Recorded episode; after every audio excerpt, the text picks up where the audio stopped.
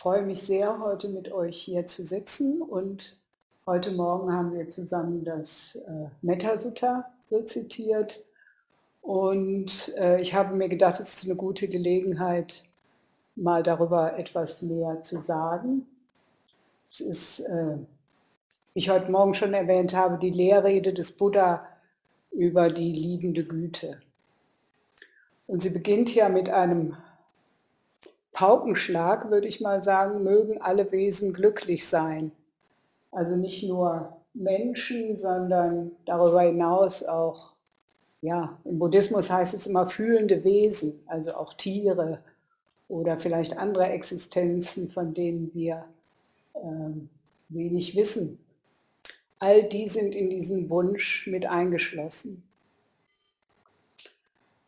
Aber wenn man sich mal so vergegenwärtigt und nicht nur spricht, ähm, dann ist er ja schon, erscheint er ja schnell wie eine Zumutung.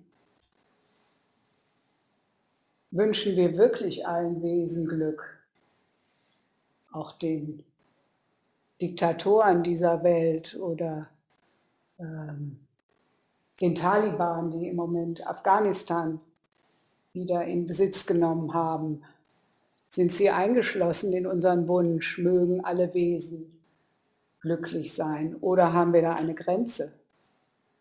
Ähm, oder fängt die Grenze schon äh, viel früher an bei ähm, Menschen, die bei Nachbarn vielleicht, die uns äh, stören, weil sie immer so laut sind abends und wir nicht in den Schlaf kommen. Oder bei unserem Chef, der uns nicht die Wertschätzung entgegenbringt, die wir gerne hätten, äh, wünschen wir auch ihm Glück aus vollem Herzen und nicht nur äh, hier vielleicht in einem Sendo, wo wir äh, so einen Text sprechen. Wo sind unsere Grenzen für unsere Güte, für unsere liebende Güte, für unseren Wunsch, andere Wesen mögen glücklich sein. Und wenn wir uns diesen Wunsch vergegenwärtigen und ihn sagen, mögen alle Wesen glücklich sein, ähm, sind wir da auch bei? Oder sind wir hier und alle Wesen sind da draußen? Also bezieht sich dieser Wunsch auch auf uns selbst? Möge ich glücklich sein? Das sind alles Fragen, die sich im Zusammenhang mit dieser Lehrrede, diesem Text stellen. Und der Buddhismus ist ja eine sehr praktisch ausgerichtete äh, Religion oder Tradition. Und so gibt es nicht so sehr im Zen, aber in anderen äh, Ausrichtungen des Buddhismus Praktiken wie die Metta-Meditation.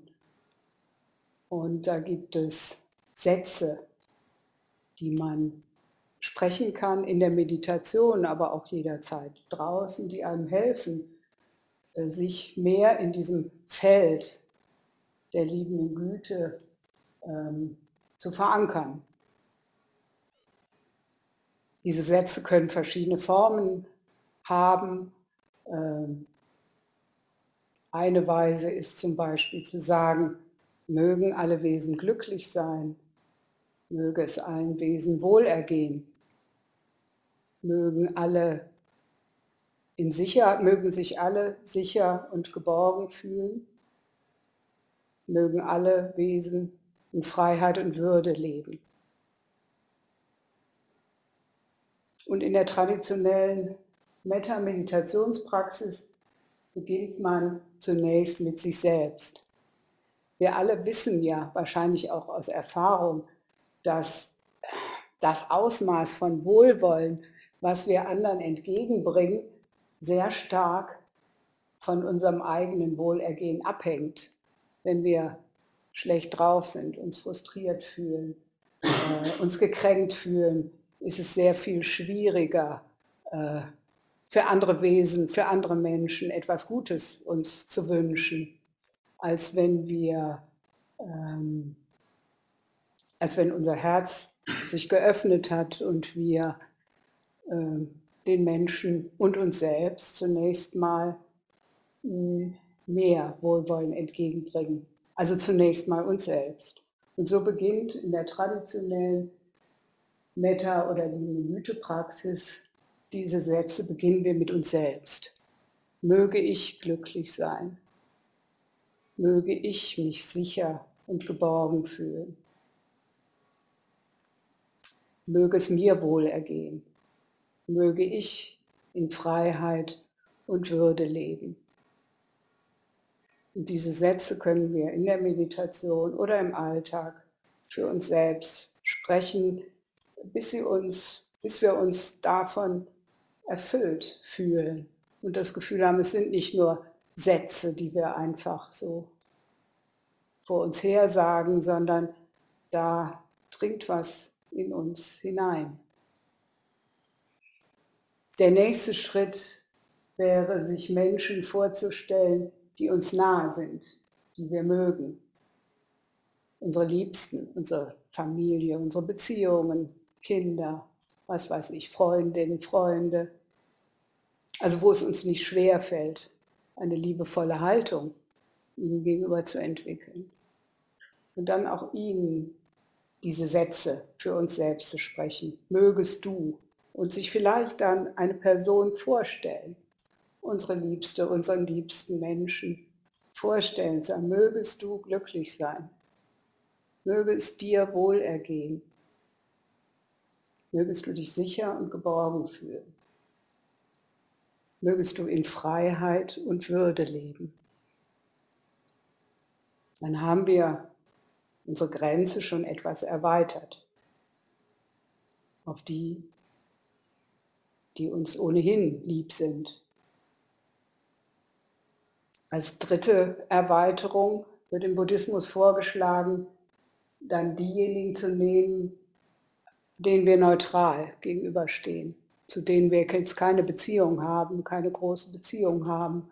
Also äh, die Supermarktverkäuferin, den Postboten, den Passanten auf der Straße, also Menschen, zu denen wir jetzt eine neutrale Beziehung haben und uns auch diesen Menschen wünschen. Mögest du glücklich sein. Möge es dir wohl ergehen. Mögest du dich sicher und geborgen fühlen. Mögest du in Freiheit und Würde leben. Das können wir in der Meditation tun, das können wir im Alltag konkret auf der Straße machen oder im Supermarkt oder in der Post oder wo auch immer. Wenn wir einem Menschen begegnen und uns fallen vielleicht diese Sätze ein oder auch nur ein Satz, mögest du glücklich sein zu diesem Menschen uns gegenüber, der uns wildfremd sein kann,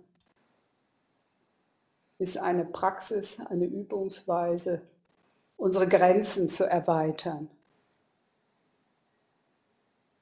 Der letzte Schritt wäre dann, sich die vorzunehmen, mit denen wir Probleme haben, die wir ablehnen, sei es persönlich, die wir persönlich ablehnen, weil wir eine persönliche Beziehung zu ihnen haben, weil wir Konflikte haben, weil wir uns von ihnen abgelehnt fühlen.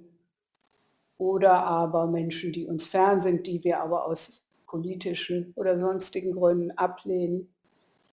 Und denen diese Sätze widmen. Mögest du glücklich sein. Möge es dir wohlergehen Mögest du dich sicher und geborgen fühlen. Mögest du in Freiheit und Würde leben.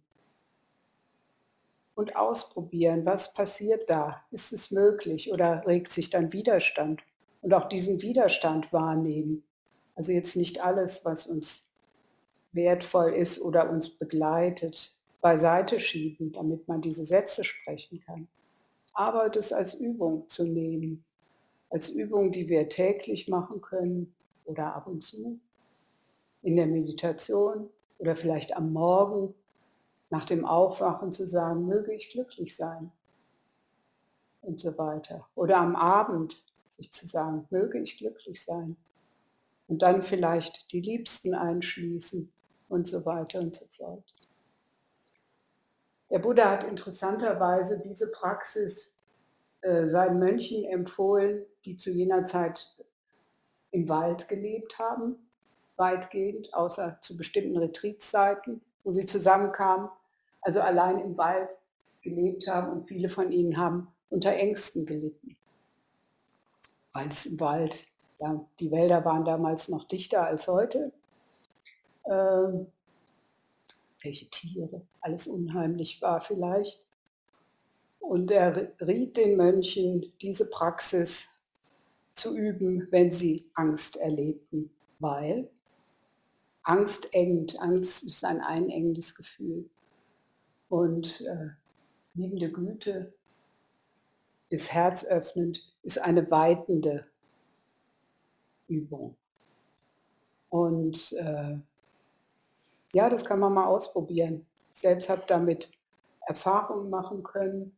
Ähm, ich habe zeitweilig äh, manchmal beim Sitzen im geschlossenen Raum, hier in einem Meditationsraum, äh, Angst- oder kleine Panikattacken äh, entwickelt und äh, da hat mir sehr geholfen, äh, diese Sätze da zu sprechen und äh, sich auf äh, eine Person zu fokussieren, der ich in dem Moment wirklich von Herzen Glück gewünscht habe. Und dann habe ich gemerkt, wie die Angst sich aufgelöst hat oder verschwunden war.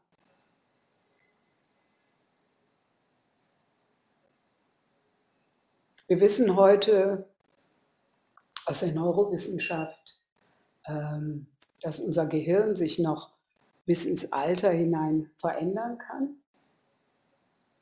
Ähm, wir gehen ins Fitnessstudio vielleicht oder wandern, um bestimmte Muskeln zu stärken.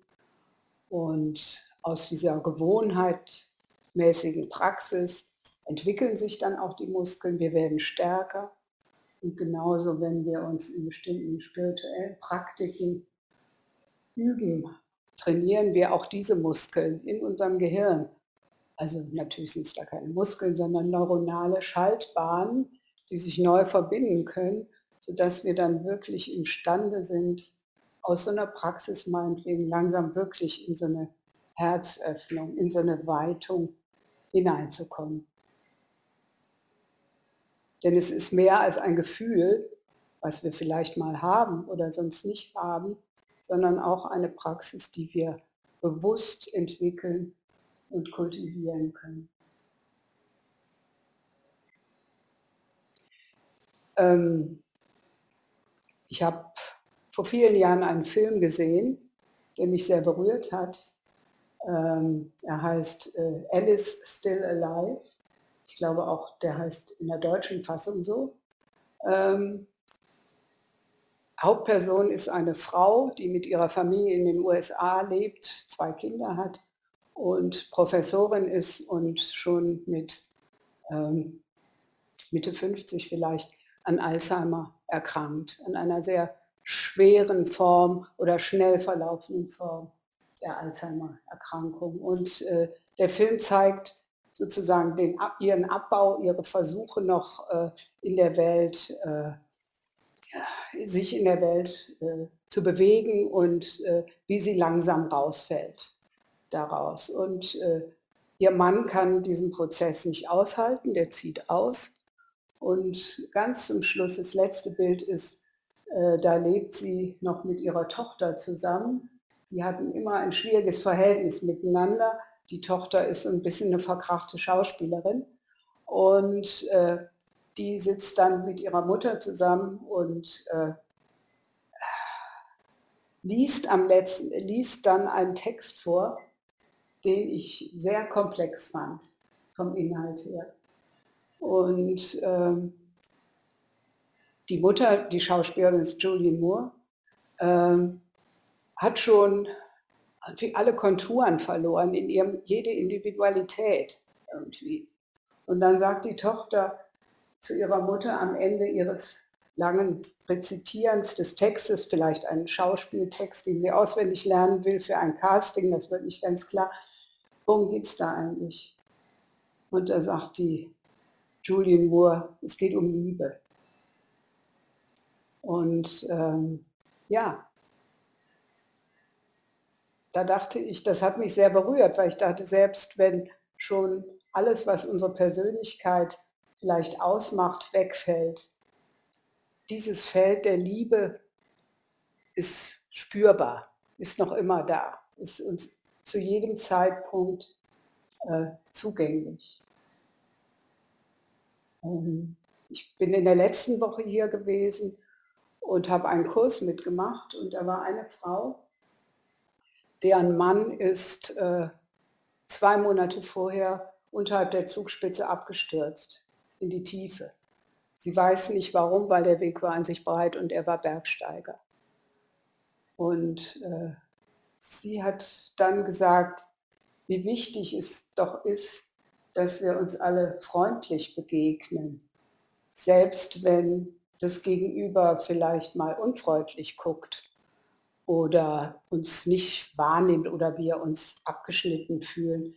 Denn wir wissen ja überhaupt nicht, was in der anderen Person vorgeht, was sie vielleicht erlebt hat, welches Gepäck sie mit sich rumträgt. Von daher ist es äh, ja eine gute Haltung, Einstellung, erstmal freundlich zu sein. Das ist uns vielleicht nicht immer möglich, äh, weil auch wir ein Gepäck mit uns herumtragen, aber wir können es durch die Meta, durch die liebende Güte-Praxis zum Beispiel, ein bisschen kultivieren, ein bisschen mehr da reingehen. Bin vor ein paar Tagen äh, zu Kobuns Grab gegangen. Kobun ist sozusagen der Vater der Zen-Tradition, die hier praktiziert wird. Und da gibt es dann an seinem Grab vorbei, kann man noch gehen bis ans Ende einer, wie so eine Höhle ist da. Und am Ende ist da ein Stein, ein schwarzer Stein, auf dem steht Liebe. Dachte ich, wie wunderbar. Es geht um Liebe und es hört mit der Liebe auf. Da, am Ende in den Felsen drin. Also ich wünsche uns allen, dass wir mehr in der Liebe leben können, jetzt nicht nur als ein sentimentales Gefühl. Ich glaube, das ist mehr. Es ist so ein ganzes tiefes Feld, was alles durchdringt. Die, äh, es gibt eine Schweizer Sufi-Lehrerin, Annette Kaiser, die hat mal gesagt, vielleicht ist es auch nur ein Zitat, ähm, die Liebe ist die stärkste Kraft im Universum. Und ich selbst habe in Berlin, äh, da haben wir mal so Straßenexerzitien gemacht, so einen ganzen Tag lang sind wir dann einzeln durch Berlin oder ja, durch Kreuzberg gegangen, ähm, wo an sich viel Dreck auch immer auf den Straßen ist und äh, alles ein bisschen chaotisch ist. Und äh, da war ein Schaufenster und in diesem Schaufenster war so eine Karte. Und da stand drauf, es ist alles schön, was man mit Liebe betrachtet. Und das, äh, ja, hat mir auch gut gefallen. Ich finde das auch eine schöne Möglichkeit zu gucken, dass äh, wenn ich mit Liebe schaue in die Welt, dann ist sie einfach schön. Das heißt nicht, dass ich mir alles hier schön rede und die, äh, ja, die momentane Situation in der Welt, die ja alles andere zum Teil als schön ist, wenn wir mal von der Klimakatastrophe, Klimakrise ausgehen und so weiter in politischen Verhältnissen. Aber im Feld der Liebe zu weilen oder dann äh, ja, sich auch von der Schönheit der Welt nähren zu lassen, das gibt uns dann, glaube ich, auch die Energie zu handeln und uns zu engagieren, damit diese Schönheit uns erhalten bleibt und nicht äh, alles im Bach untergeht. Von daher finde ich diese Praxis ja sehr wichtig und auch inspirierend und kann sie nur empfehlen. Das war, was ich heute mit euch teilen wollte. Und ich glaube, jetzt gehen wir zum nächsten Schritt. Vielen Dank.